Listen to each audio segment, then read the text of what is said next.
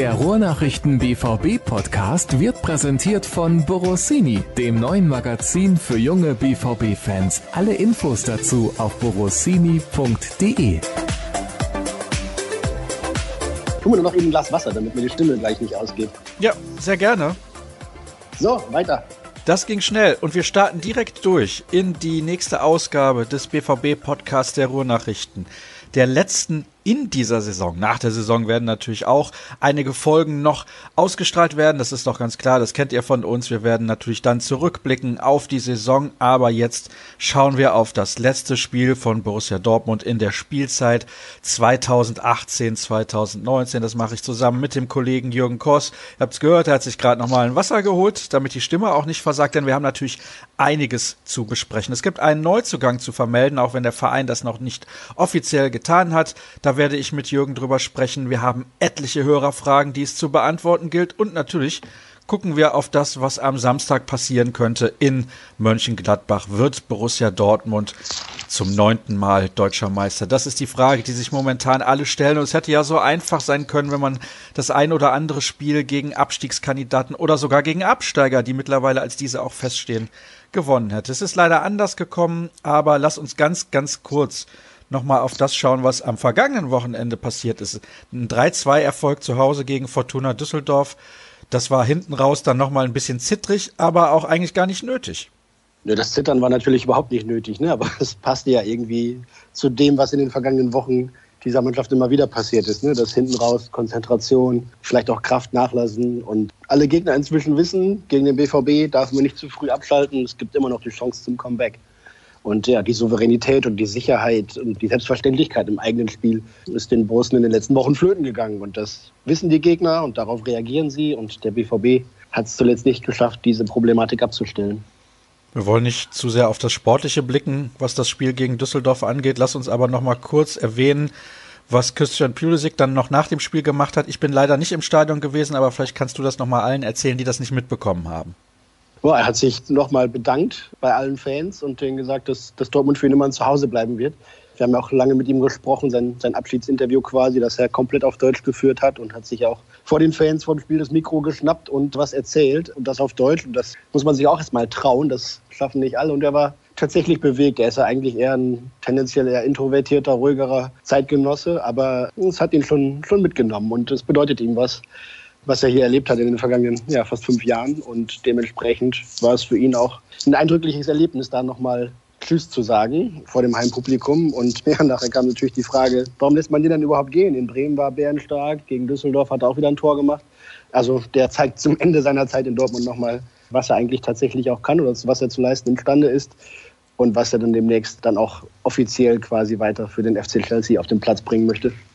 Er hat ja dann nochmal ein Tor erzielt und seinen Teil dazu beigetragen, dass Borussia Dortmund immer noch deutscher Meister werden kann. Und ja, dementsprechend, es war vielleicht nicht seine Saison, also ganz bestimmt war es nicht seine Saison. Er hatte ein paar lichte Momente, aber insgesamt muss man schon sagen, dass er ein bisschen stagniert hat in seinen Leistungen.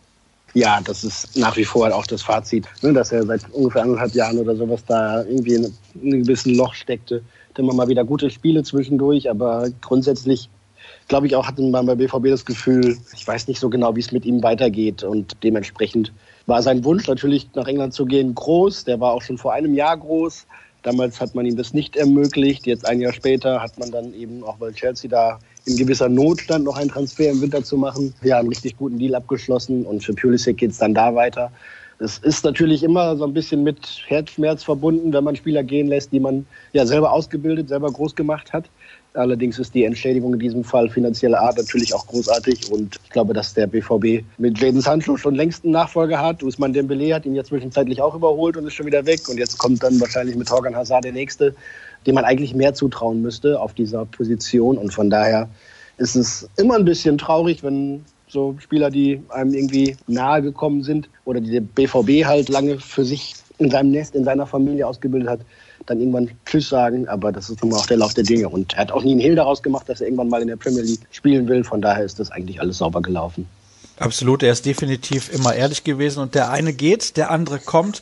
Nico Schulz von der TSG Offenheim wird Borussia Dortmund verstärken und jetzt muss ich mal direkt zu Beginn dieses Themas eine Frage stellen. Ganz ehrlich, Jürgen, ich habe gelesen, beide Vereine geben das noch nicht bekannt, weil es für beide Vereine noch um was geht. Was in Gottes Namen soll sich bitte ändern, wenn das jetzt schon bekannt gegeben wird? Du glaubst doch nicht im Ernst, dass irgendein Ergebnis an diesem Wochenende deswegen anders ausgehen würde, wenn man schon den Transfer bekannt gibt. Verstehe ich einfach nicht. Ja, doch, verstehe ich schon. Das hat natürlich auch was mit Informationspolitik zu tun. Ne? Und dass man zumindest also von Vereinsseite jetzt da nicht irgendwelche Nebenschauplätze extra und absichtlich eröffnet. Ne? Das hat ja nicht der Verein durchgesteckt, dass dieser Transfer quasi abgeschlossen ist, sondern von anderer Seite. Und dementsprechend ja, hast du natürlich offiziell da überhaupt keine Lust darauf, dass es da zu Unruhe kommt. Nee, also das kann ich gut nachvollziehen. Das würde ich auch nicht machen. Selbst wenn es fix wäre, würde ich da erstmal den Sport Sport sein lassen und danach kommt dann das andere, was aufs nächste Jahr geht. Ja, aber was bringt denn da genau Unruhe rein? Ja, Berichterstattung, Nachfragen etc. Ne? Also das hast du ja als Verein überhaupt kein Interesse daran, dass da jetzt drüber gesprochen wird. Ja, also ich bin der Meinung, man macht dann seine paar Artikel und gut ist. Also ich glaube, dass die Vereine da ein bisschen zu sensibel sind, was solche Dinge angeht. Einfach kurz melden und zack, fertig ist das Ding. Also ich finde das nicht so besonders ja. spektakulär. Was bringt denn Nico Schulz sportlich? Oh, ich hoffe eine Menge.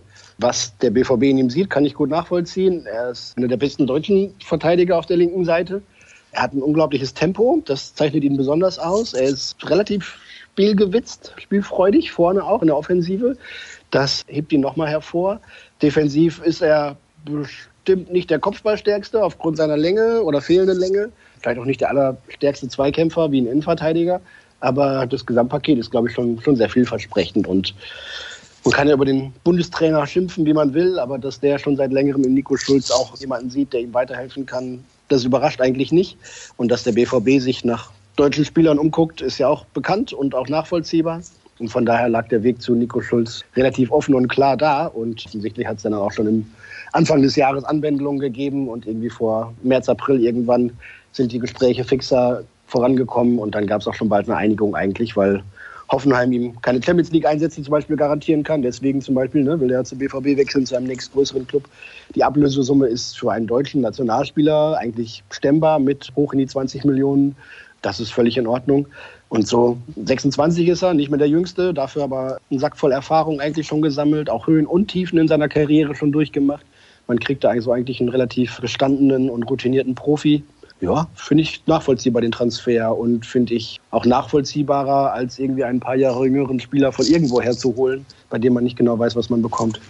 Jetzt hast du gerade gesagt, in den hohen 20er Millionen liegt die Ablösesumme, aber ich habe gelesen, deutlich unter 30 Millionen. Das beißt sich irgendwie ein bisschen. Ja, das passt doch genau überein, oder? Deutlich unter 30 ist ja hoch in die 20. Ja, deutlich unter 30 wäre für mich maximal 25 Millionen Euro. Ja, das mag vielleicht als Fixsumme stehen oder sowas und dann gibt es vielleicht noch ein paar Nebengeräusche und dann kommst du mit einem Festbetrag von deutlich unter 30 zurecht und musst dann vielleicht noch ein bisschen was nachzahlen. Wenn der BVB in den nächsten fünf Jahren achtmal Deutscher Meister wird, dann gibt es noch ein paar Prämien für die TSG vielleicht. Ja, also ich glaube, das wäre Aki Watzke und der Geschäftsführung des BVB relativ egal, wenn sie dann noch ein bisschen nachzahlen müssten.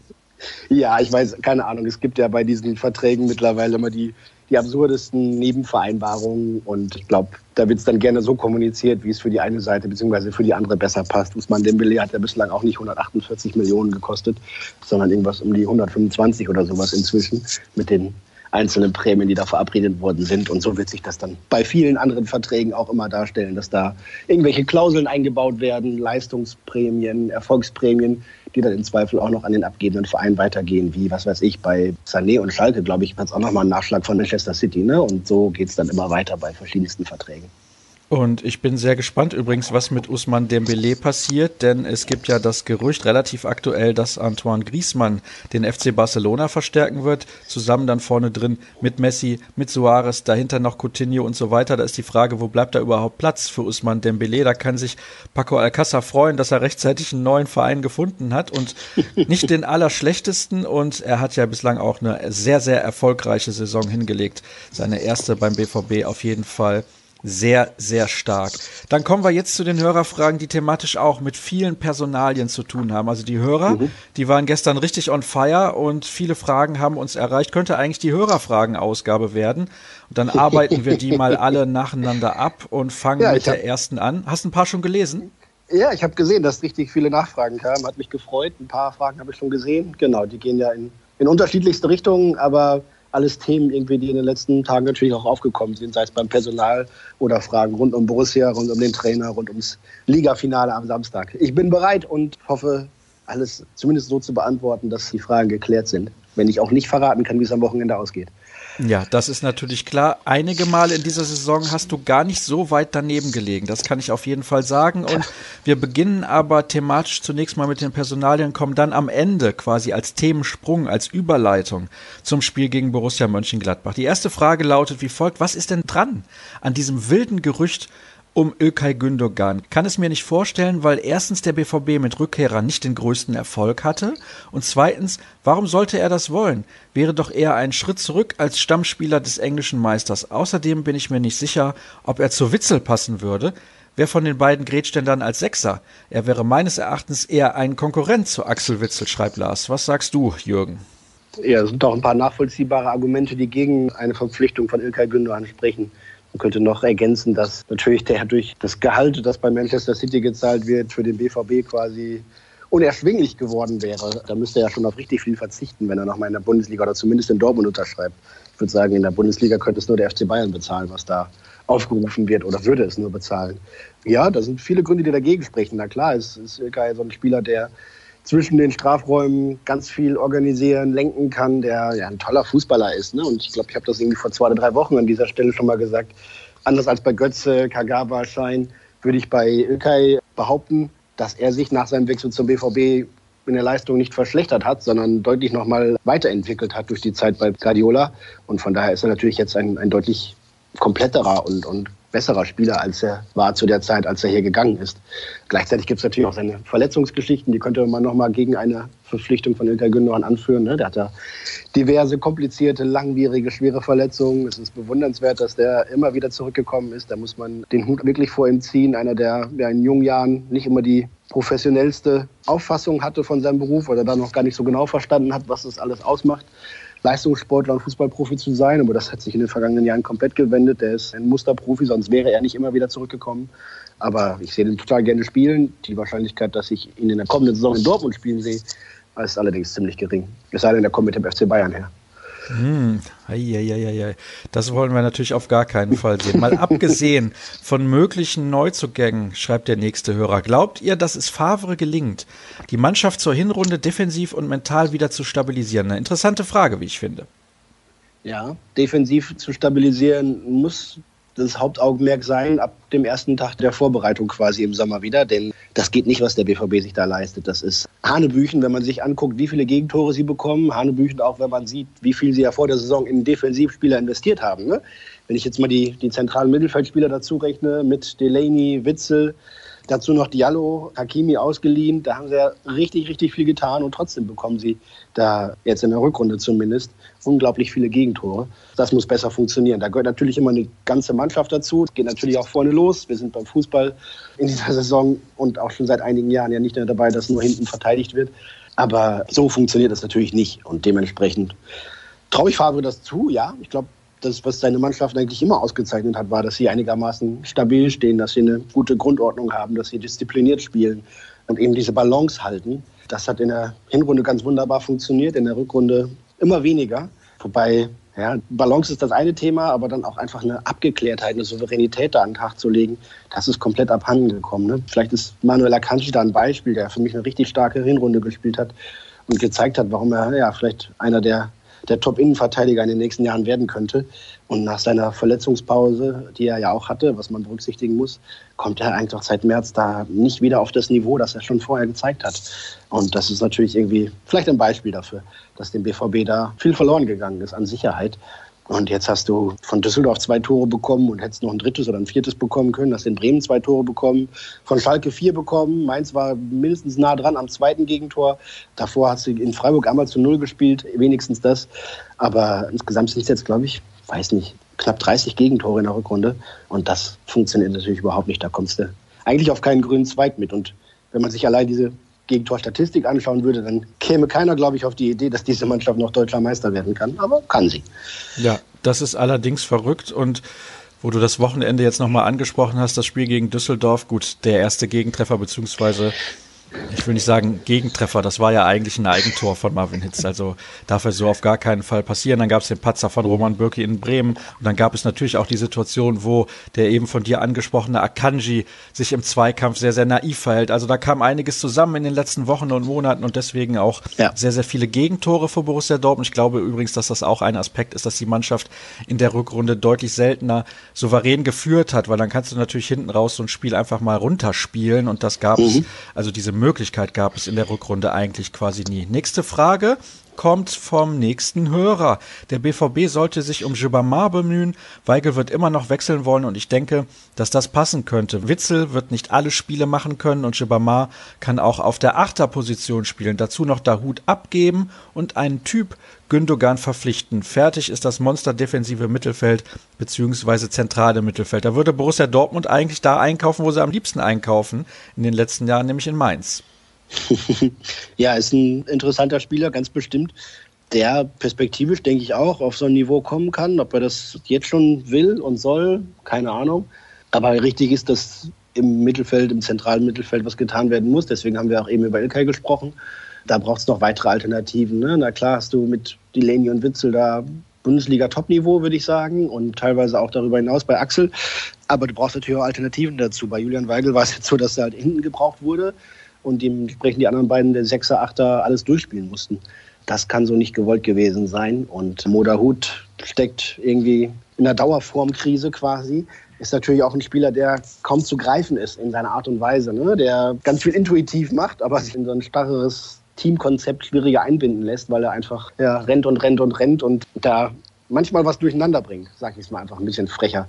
Aber der wird sich natürlich auch fragen müssen, wie es für ihn weitergeht. Und dementsprechend, ja, Julian Weigel glaube, der Wechselwunsch ist bekannt und ich weiß nicht, ob es nachvollziehbar ist, aber zumindest eigentlich auch ausdiskutiert. Beim Moderhut muss es eigentlich irgendwie weitergehen und ich glaube nicht, dass es beim BVB für ihn persönlich weitergeht, obwohl er auch durchaus Fürsprecher hat im Club. Und dann brauchst du ja ein bis zwei zentrale Mittelfeldspieler. Jobamar wäre so eine Ergänzung, glaube ich. Das wäre interessant zu sehen. Ich weiß nicht, wie Fabri ihn einschätzt, ob er ihm auch spielstark genug ist. Aber der BVB wird sich da umtun und wird auch was tun. Donny van de Beek von Ajax war ja mal im Gespräch, aber der kostet natürlich dann gleich eine Unsumme und ist auch noch offensiver quasi in der Ausrichtung und Ausprägung. Von daher vielleicht nicht der erste Kandidat. Ich glaube auch nicht, dass da dann zwei Granaten gekauft würden, sondern vielleicht ein Ergänzungsspieler und einer, der einigermaßen gestanden ist, um eben auch Spieler wie Axel Witzel auch mal eine Pause zu gönnen. Das wird sehr, sehr interessant werden, was diese Position angeht. Und da fragt der nächste Hörer auch schon, für wie wahrscheinlich haltet ihr einen Weigelabgang?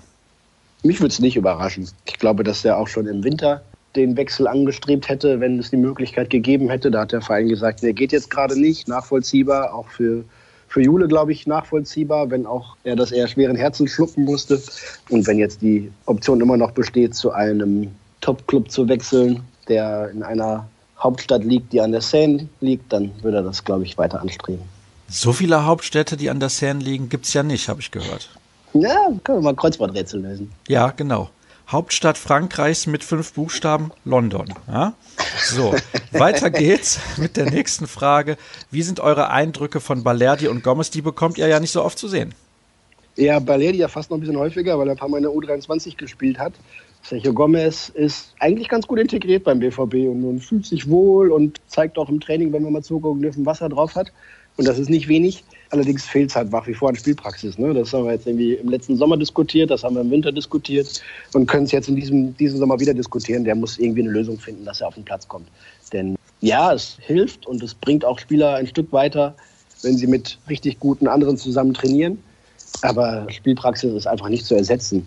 Und dementsprechend muss er da eine Lösung finden. Bei Leo Balerdi ist, glaube ich, abgemacht und klar. Ne? Das war ja auch offiziell so verkauft quasi als Vorgriff auf die neue Saison. Der soll nicht nur im Profikader dabei sein, sondern dann auch peu à peu zu seinen Einsätzen kommen. Ich traue ihm das auch zu. Das ist natürlich noch ein großer Schritt von Argentinien nach Deutschland. Aber der hat ganz spannende Anlagen, die man auch so sehen kann, auch im, auch im Training sehen kann, die man auch in der U23 beobachten kann. Ich habe nicht alle Spiele gesehen, aber mich nochmal mit Kollegen ausgetauscht und die betonen das auch alles. Ein Junge, der, der richtig toll vorwärts verteidigen kann. Also der, der immer hinter dem Gegenspieler her ist, den Ball im Winkel hat, der toll antizipiert und da ja, ein gutes Gespür hat für das Spiel. Ist ein sehr spielintelligenter Verteidiger. Dazu stark im Kopfball und was er irgendwie taktisch noch dazu lernen muss, etc. Dann Robustheit vielleicht noch zulegen muss. Das, das wird kommen. Aber 15,5 Millionen sind eine Menge Holz für einen jungen Verteidiger aus Argentinien. Aber ich glaube, der BVB war sich so sicher durch das ganze Scouting, dass der einer werden kann, dass sie auch diesen hohen Betrag hingeblättert haben. Mal schauen.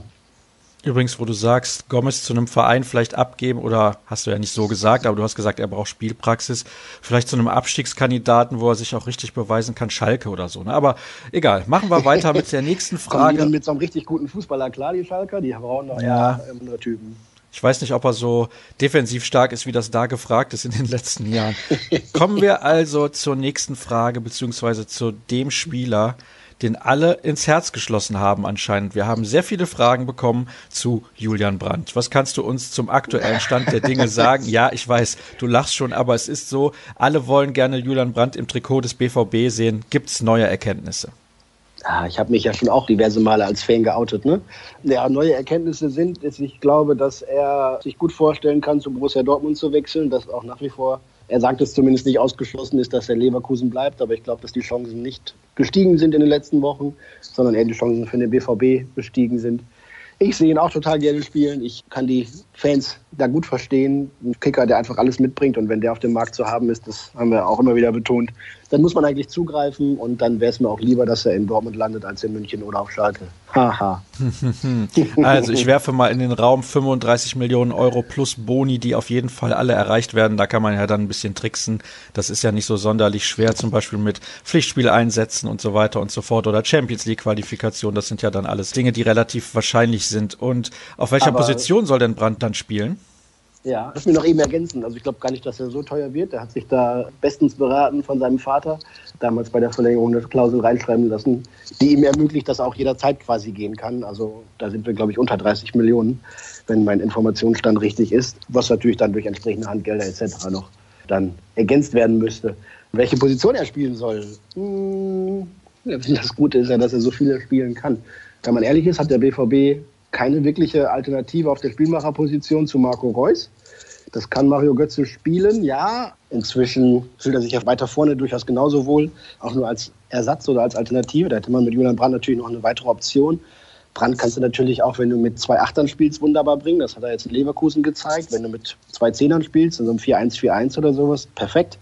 Im Zweifel kann er auch auf den Flügel rausgehen und dementsprechend ja, macht ihn ja genau diese Vielseitigkeit so wertvoll. Seine Technik ist eine Augenweide, er hat ausreichend Tempo, er hat Torgefahr, er sieht Räume, er kann Spiele organisieren und dirigieren, er kann aber auch weiter vorne spielen und dann irgendwie entscheidende Pässe geben oder selber abschließen. Also ja, ein fast kompletter Fußballer untenrum, obenrum Kopfball spielen, nun ja. Aber da gibt es beim BVB noch andere, die das in der Offensive nicht so gut beherrschen. Und die sind ja auch nicht gefragt beim Trainer, von daher muss er auch nicht köpfen können. Wie es bei Julian Brandt untenrum aussieht, interessiert mich relativ wenig, um ehrlich zu sein. Aber Ach, gut. Bitte. Das ist übrigens der klassische Fall von, er kann überall spielen, aber sitzt dann meistens auf der Bank, weil andere irgendwo etwas besser können als er. Aber egal. Julian Brandt mhm. muss zu Borussia Dortmund wechseln. Ein sensationeller Kicker, wie ich finde. Jung, mit Perspektive, mit viel Talent ausgestattet, ja. auf dem Boden geblieben, ein deutscher Nationalspieler. Also was willst du eigentlich noch? Ja, das wäre natürlich auch ein schöner, wenn man das so will, ein schöner Nebeneffekt. Dann hättest du mit Marco Reus, mit Nico Schulz, vielleicht noch Julian Brandt dazu und vielleicht auch eines Tages nochmal Mario Götze wieder. Interessante deutsche Nationalspieler, das wird sicherlich helfen. Ich glaube, auf dieser Ebene war der BVB ein bisschen zu dünn bestückt in den letzten Jahren. Wie sieht es mit einem weiteren Außenverteidiger aus, würde Markus gerne wissen. Stand jetzt hättest du für die linke Seite Nico Schulz, Rafael Guerrero, Marcel Schmelzer, Ashraf Hakimi und im Zweifel noch Abdul Diallo. Und auf der rechten Seite hättest du Lukas Piszczek, Ashraf Hakimi, Marius Wolf. Also ist jetzt keine Unterbesetzung. Nehmen wir mal an, dass sich vielleicht Rafael Guerrero noch zu einem Wechsel entscheidet, dann würde der als Option für links wegfallen, hättest du immer noch bis zu vier Spieler, die dort spielen könnten. Und rechts hättest du drei Spieler, die dort spielen könnten. Du hättest mit Hakimi, Piszczek und im Zweifel Wolf auch noch unterschiedliche Spielertypen sogar da. Ja, rechts muss noch ein Verteidiger verpflichtet werden, gerade weil Lukas ja auch in seine letzte Saison geht. Aber es ist jetzt nicht die allergrößte Not. Ich glaube, die auf der linken Seite war deutlich größer, die Lücke, die jetzt geschlossen wird. Und von daher, wenn sich für die rechte Seite eine Option auftut, wird der BVB, glaube ich, nicht Nein sagen. Er hat aber eben auch noch ein halbes Jahr oder ein Jahr Zeit, sich da den richtigen Spieler auszusuchen. Von daher ist das jetzt, glaube ich, keine Priorität 1a. Wo du gerade einen möglichen Abgang von Rafael Guerrero angesprochen hast, hast du da neue Informationen? Fragt Patrick und Gregor fragt auch nach Guerrero und der möglichen Vertragsverlängerung, weil die ja so als sicher galt. Ja, galt sie, weil Rafa gesagt hat, dass er sich das gut vorstellen könnte und gerne bleiben würde, weil er sich hier wohlfühlt. Zumindest der letzte Teil ist auch nach wie vor so. Also er fühlt sich wohl, er ist gerne hier. Er wird inzwischen auch geschätzt und gemocht, mehr als in den letzten Jahren eigentlich sogar. Aber seine starken Leistungen und seine Flexibilität auf der linken Seite sind natürlich auch anderen nicht verborgen geblieben. Ne? Und wenn er sagt, er fühlt sich wohl und er möchte gerne hier bleiben, dann stimmt das. Der BVB hätte, glaube ich, vor einem Jahr oder vor anderthalb Jahren ihm überhaupt keine Steine in den Weg gelegt. Nach dieser Saison allerdings jetzt und nachdem Lucien Favre Cheftrainer ist und ihn nochmal mehr gekitzelt hat und Rafa selber auch noch ein paar Sachen verstanden hat, die rund ums Fußballspielen dazugehören und diese besser beherzigt, würde man ihn schweren Herzens tatsächlich nur gehen lassen. Aber wenn dann, weiß nicht, der englische Meister anklopft oder der französische Meister anklopft und mit Offerten ankommt, die sein Gehaltsvolumen vielleicht verdreifachen sogar, dann kommt natürlich auch ein junger Spieler, ein junger Familienvater irgendwann ins Grübeln. Bei Guardiola mal zu spielen, ist ein Traum von so vielen Kickern. In Frankreich in der Heimat quasi zu spielen, könnte man ihm auch nicht verdenken. Wenn ein großes Angebot kommt, bei noch einem Jahr Vertragslaufzeit, muss der BVB überlegen, ob man ihn gehen lässt oder nicht. Und Rafa muss sagen, ob er dann lieber gehen will. Ich kann mir das gut vorstellen, dass es so kommt, weil eben diese Angebote aus dem Ausland dann so verlockend sind, dass er sich dem kaum widersetzen kann. Schade wäre es, weil ich ihn auch sehr gerne spielen sehe. Wenn man sich allerdings die letzten Jahre dann in Summe anguckt, dann kann man natürlich auch sagen, gut, er war häufig verletzt, hat nicht immer das gebracht, hatte quasi ja, zwei gute Jahre und zwei schwache Jahre vielleicht, kann man das so sagen. Oder zwei Jahre, in denen er, er verletzt war. Insgesamt würde ich ihm eine kleine Träne nachweinen, aber ich könnte auch verstehen, wenn er sagt, irgendwie es ist City oder es ist PSG. Dann ja, bei einer Nummer kleiner würde ich ihm das quasi nicht verzeihen. Also wenn er jetzt irgendwie sagt, er geht zu Newcastle United, dann würde ich sagen, hast du noch alle Tassen im Schrank. Aber wenn es wirklich die allererste Kategorie ist, dann kann ich mir vorstellen, dass das Angebot entsprechend hoch dotiert ist und für ihn lukrativ ist und also für den Club und für ihn und dass er dann nicht, nicht Nein sagen kann. Das ist mein Stand der Dinge allererste Kategorie bedeutet, wenn man auf die Abschlusstabelle der Premier League schaut, momentan definitiv nur Manchester City und FC Liverpool, also alles andere dahinter weit abgeschlagen. Das ist ja schon sensationell. 97 Punkte hat Jürgen Klopp mit seiner Mannschaft mhm. geholt und am Ende sind sie dann doch nur Zweiter geworden. Tja, ja, so kann es eben halt ergehen. Nicht, ne? Ja. Reicht halt, 97 reicht halt nicht, ne? Also. ja, ist der Wahnsinn. Der BVB in seinem besten Vizemeisterjahr der Tuchel damals 78, glaube ich, ne? Die würden auch dieses Jahr reichen. Ja. Nun. So ist das halt. Und man muss natürlich auch dazu sagen, es reicht ja, wenn man die Champions League gewinnt. Man sollte nicht allzu gierig sein. Das passt dann schon. Und ich glaube, alle Fans von Borussia Dortmund gönnen das Jürgen Klopp von Herzen, sollte er mit seiner Mannschaft das Finale gegen Tottenham Hotspur gewinnen. Das dritte Europapokalfinale übrigens schon, was er mit Liverpool erreicht. Einmal in der Europa League und jetzt zum zweiten Mal in Serie in der Champions League. Das sagt auch einiges über seine Qualität als Trainer aus, muss man einfach mal so sagen. Auch in den K.O.-Spielen mit Dortmund im DFB-Pokal immer sehr, sehr weit gekommen. In der Champions League mit Dortmund auch im Finale gewesen. Aber wir wollen nicht zu sehr abschweifen, denn Markus sucht noch einen exzellenten Stürmer und wirft mal Timo Werner in den Raum als Namen. Ja, ach klar, Timo Werner ist ein exzellenter Stürmer, ja. Soll er zum BVB wechseln? Ich denke, da besteht ein Zusammenhang zwischen seiner Frage und Borussia Dortmund. Glaube ich nicht. Der geht das zu den ja Bayern, oder? Es ist ja irgendwann mal im, im, Winter hochgekocht worden vom Boulevard, das Thema. Aber ich glaube, das war erstens nie so heiß, wie es damals schien. Und ich glaube auch nicht, dass das irgendwie zustande kommen wird. Dann haken wir das direkt ab und kommen zur letzten Frage, die sich mit Personalien beschäftigt. Mich würde mhm. eure Einschätzung zur Stürmersituation für die nächste Saison interessieren, denn nur mit Alcázar und Götze wird es eng. Wenn man davon ausgeht, dass Philipp keine andere Rolle als zuletzt spielt, dann bleiben vielleicht Alternativen wie Isaac, Haller oder Mr. X. Gruß aus Österreich und Hashtag Belief schreibt er noch. Schöne Grüße zurück natürlich nach Österreich. Freut uns, dass wir auch dort Hörer haben. Ich bin ja großer Fan von Sebastian Aller, muss ich zugeben. Ja, bist du auch großer Fan der Ablösesumme, die für ihn aufgerufen wird? Ich weiß nicht, welche aufgerufen wird, aber ich finde, so 30 Millionen Euro kann man für den durchaus bezahlen. Ja, aber ich glaube schon fast nicht, dass du den dafür bekommst. Uh. Ich glaube, der wird noch, noch darüber liegen, weil er eben auch noch, noch ein bisschen jünger ist, entwicklungsfähiger ist und sich da ins Rampenlicht gespielt hat, dass da, glaube ich, richtig tief in die Tasche greifen muss, wer den haben möchte. Ja, Alex Isaac, wissen wir, hat eine fantastische Rückrunde gespielt für Willem Tvey. 15 Spiele, 13 Tore, dazu noch ein paar Vorlagen. Herausragend, überragend, fantastisch. Wenn man ihn nicht schon kennen würde, würde man sagen, hey, auch den muss man mal im Blick haben oder vielleicht schon gleich zuschlagen. Also es gibt natürlich jetzt jede Menge Interessenten, denn was er da geleistet hat in den letzten Monaten, das haben nicht nur die Fans vom BVB gesehen, die seinen Weg weiter verfolgt haben, sondern auch alle anderen großen und Mittelklasse-Clubs in Europa, glaube ich. Und von daher, ja, ist Isaac sicherlich eine Option. Mein Stand ist, dass er wieder herkommt, hier nochmal vorspielt und man dann gemeinsam schauen wird, wie es weitergeht. Dass er sich hier nochmal beweisen will, hat er gesagt. Dass er sich das zutraut, hat er auch gesagt, hat er längst auch schon vor zwei Jahren gesagt. Dass er jetzt einen Schritt weiter ist, ist, glaube ich, unbestritten. Vielleicht wird es ihm auch helfen, wenn er einfach noch ein Jahr irgendwo weiterzockt und dann ist er im nächsten Jahr immer noch ein junger Spieler, der richtig viel verspricht. Wenn er sich beim BVB beweisen will, dann ist er vielleicht nur hinter Paco und Mario die Nummer drei. Dann wird es schon schwierig mit Einsatzzeiten. Muss man, glaube ich, dann auch irgendwie nach den jüngsten Eindrücken im Sommer zusammen entscheiden. Also Club, Spieler, Trainer und Berater. Aber ich glaube, dass er erstmal Anfang Juli hier auftaucht.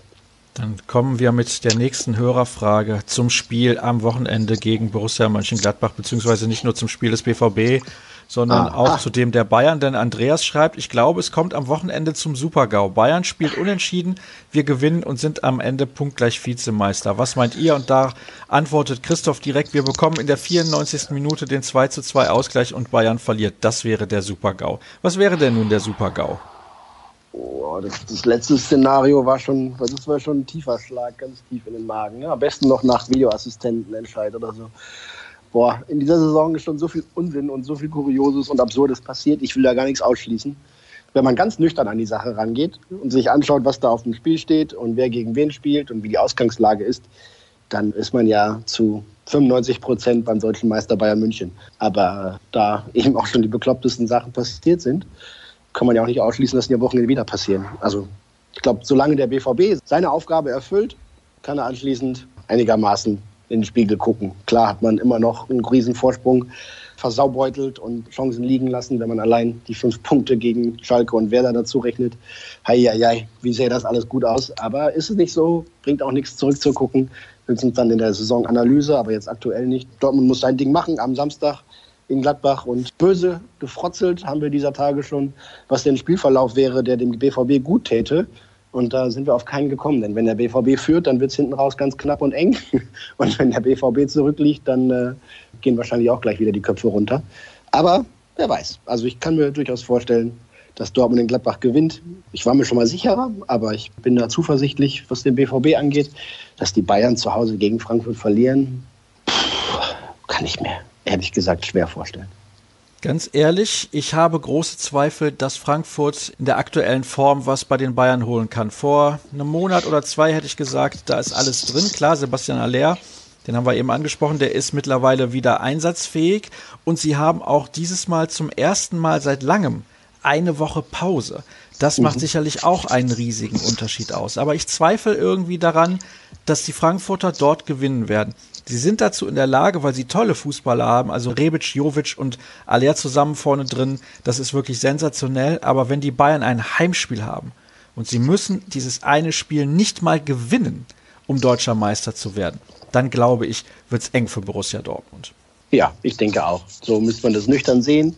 Gleichzeitig weißt du, ne, lass Dortmund früh in Führung gehen oder Frankfurt mal, mal ein frühes Tor schießen und dann ist gerade am letzten Spieltag alles möglich, wie auch Mario Götze nochmal auf Nachfrage sagte. Und gefragt, wie groß sind die schon? Und sagte, ach, weißt du, am letzten Spieltag geht alles, da kann alles passieren, das kannst du überhaupt nicht vorhersagen. Wir sehen alle die kuriosesten Resultate in den letzten Spieltagen einer Saison immer. Und wenn jetzt dann noch irgendwie der Druck dazukommt, die Psyche etc., dann hat der BVB nicht viel dafür getan, dass man ihn da in höchsten Tönen loben müsste. Im Gegenteil. Aber es kann auch den Bayern so gehen. Ne? Die haben einen Matchball vergeben in Leipzig und könnten jetzt sich genauso gut überlegen, was sie denn da anstellen müssen gegen Frankfurt.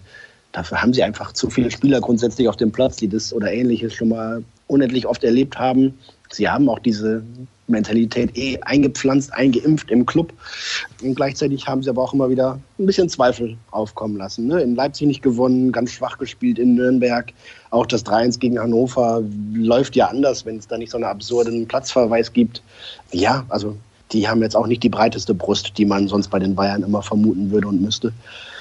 Ha, es, ist, es ist großartig, dass es so spannend ist. Denn ich glaube, das müssen wir sowieso festhalten noch einmal. Das hat es ja seit neun, zehn Jahren nicht gegeben, so ein Ligafinale und dann auch noch so knapp und eng und spannend am letzten Spieltag. Großartig. Das, glaube ich, hätten alle Fans der Bundesliga vor der Saison unterschrieben, als es dann hieß, was ist ihr Tipp? Und dann hieß es bei allen, ja, ja, die Bayern machen das ganz souverän. Souverän waren sie nicht. Der BVB war sechs Monate lang souverän und dann jetzt drei Monate lang gar nicht leider. Mal gucken, was dann am Ende unterm Strich steht gut ist es auf jeden Fall für die Liga. So ein Finale super. Stefan fragt, wer schießt den BVB zur Meisterschaft? Das möchte ich kurz beantworten an dieser Stelle. Paco Alcázar, weil Jürgen nämlich zuletzt gesagt hat, der wird noch entscheidende oh. Tore schießen für Borussia Dortmund und Gacinovic. Ja, dann schießt der BVB aber drei. Ja, das ist natürlich richtig. Gacinovic ist der andere, der Mario den BVB auch. zur Gacinovic, Meisterschaft schießt. Ja, sehr schön. Ich habe mit dem Kollegen Kirchenstein aus Frankfurt nochmal mich ausgetauscht. Und er sagte, ja, ist doch klar, was passieren muss. Mijat Gacinovic ist der torungefährlichste Mittelfeldspieler der Bundesliga und erinnert euch ans Pokalfinale vor einem Jahr. Wer macht das Tor? Alles klar. Die Bayern haben gegen Frankfurt letztes Jahr ihr Endspiel gehabt ja schon quasi und haben es verloren. Und das, so sagen die Frankfurter, sollte doch ein guter Maßstab sein, dass man das einfach nochmal schafft. Sag mal ein bisschen was zur Taktik. Wovon gehst du aus? Von einem 4-2-3-1 oder einem 4-1-4-1 ja. mit Alcázar dann und Reus von Beginn an? Und wie sieht es bei Diallo aus? Mm, ja, ich glaube nicht, dass Favre irgendwas umstellen wird. Er ist auch in den letzten Wochen eher immer sehr, sehr vorsichtig und sehr, sehr defensiv gewesen, ne? mit der Ausrichtung, aber auch mit Auswechslungen. Ja, also ich glaube nicht, dass da irgendwas anderes passiert. Marco Reus wird zurückkehren in die Mannschaft. Clayton Sancho, denke ich, wird auch wieder in der Startelf stehen. Ja, und da muss man gucken, ne, ob dann Paco tatsächlich von der Bank kommt. Ich denke ja. Bei Abdu müssen wir abwarten. Er hat mir am Samstag gesagt, normalerweise ist er wieder dabei. Aber was ist schon normalerweise? Es kann ja irgendwann auch in die andere Richtung gehen. Dass es dann plötzlich wieder komplizierter wird oder doch Schmerzen auftreten. Ansonsten hätte man aber natürlich, Rafael Guerrero hat jetzt ein paar Mal links hinten gespielt und das sehr ordentlich, finde ich. Der kann da ja weiterspielen und dann würde man Abdo Diallos Ausfall auch gut kompensieren können.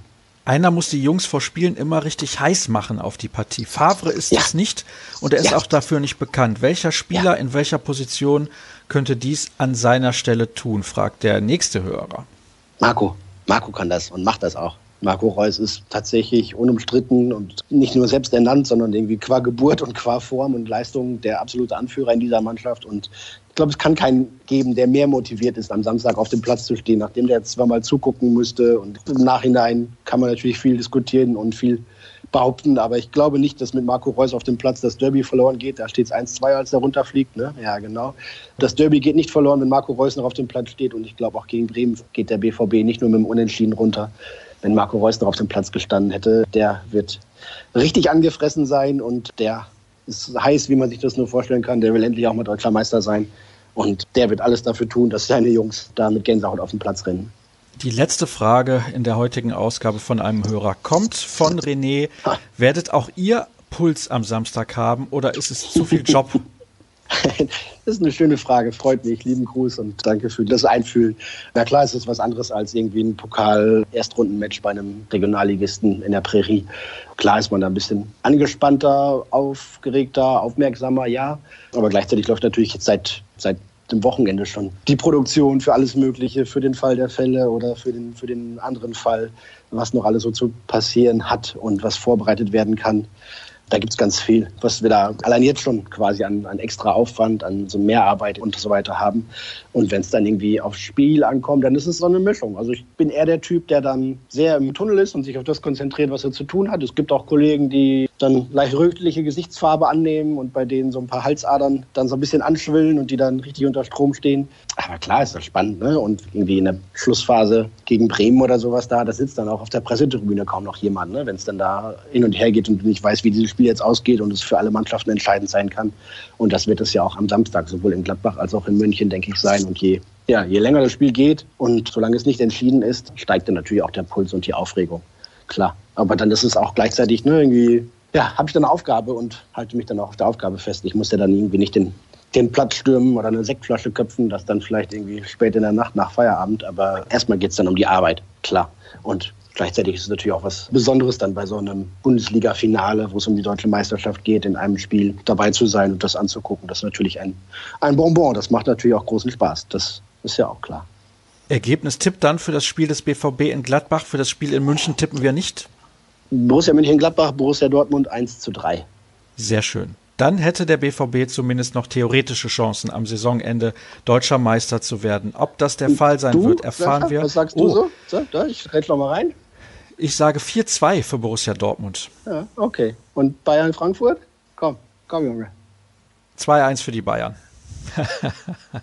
ja, ich kann nicht dran glauben, weil momentan einfach die Form bei Eintracht Frankfurt nicht stimmt. Der Akku ist leer, das ist sehr, sehr schade. Wie gesagt, eben habe ich es ja schon erwähnt, hätten sie mhm. vor einem Monat oder zwei gegeneinander gespielt, da hätte ich den Frankfurtern deutlich mehr zugetraut. Der einzige Vorteil ist, dass es auch für Eintracht Frankfurt noch um sehr, sehr viel geht. Die Frankfurter können noch den Einzug in die Champions League schaffen und darüber. Sie können auch noch ganz rausrutschen. Ja, also, auch das. Das, ist, das äh, wäre natürlich sehr, sehr schade nach so einer Europapokalsaison. Das werden wir alles besprechen in der kommenden Woche und sprechen dann hoffentlich auch über eine deutsche Meisterschaft für Borussia Dortmund. Es wird sehr, sehr schwer. Es wird ein famoses Saisonfinale, da sind wir uns alle sicher. Alle Infos dazu bekommt ihr auf ruhrnachrichten.de. Bei Twitter findet ihr die Ruhrnachrichten beziehungsweise alles rund um den BVB unter rnbvb. Jürgen ist dort zu finden unter Jürgen Kors. Mich findet ihr dort unter Sascha Start. Das war's für diese Woche und nächste Woche hören wir uns dann garantiert wieder. Bis dann, macht's gut. Tschüss. Ja, Daumen drücken, wiederhören.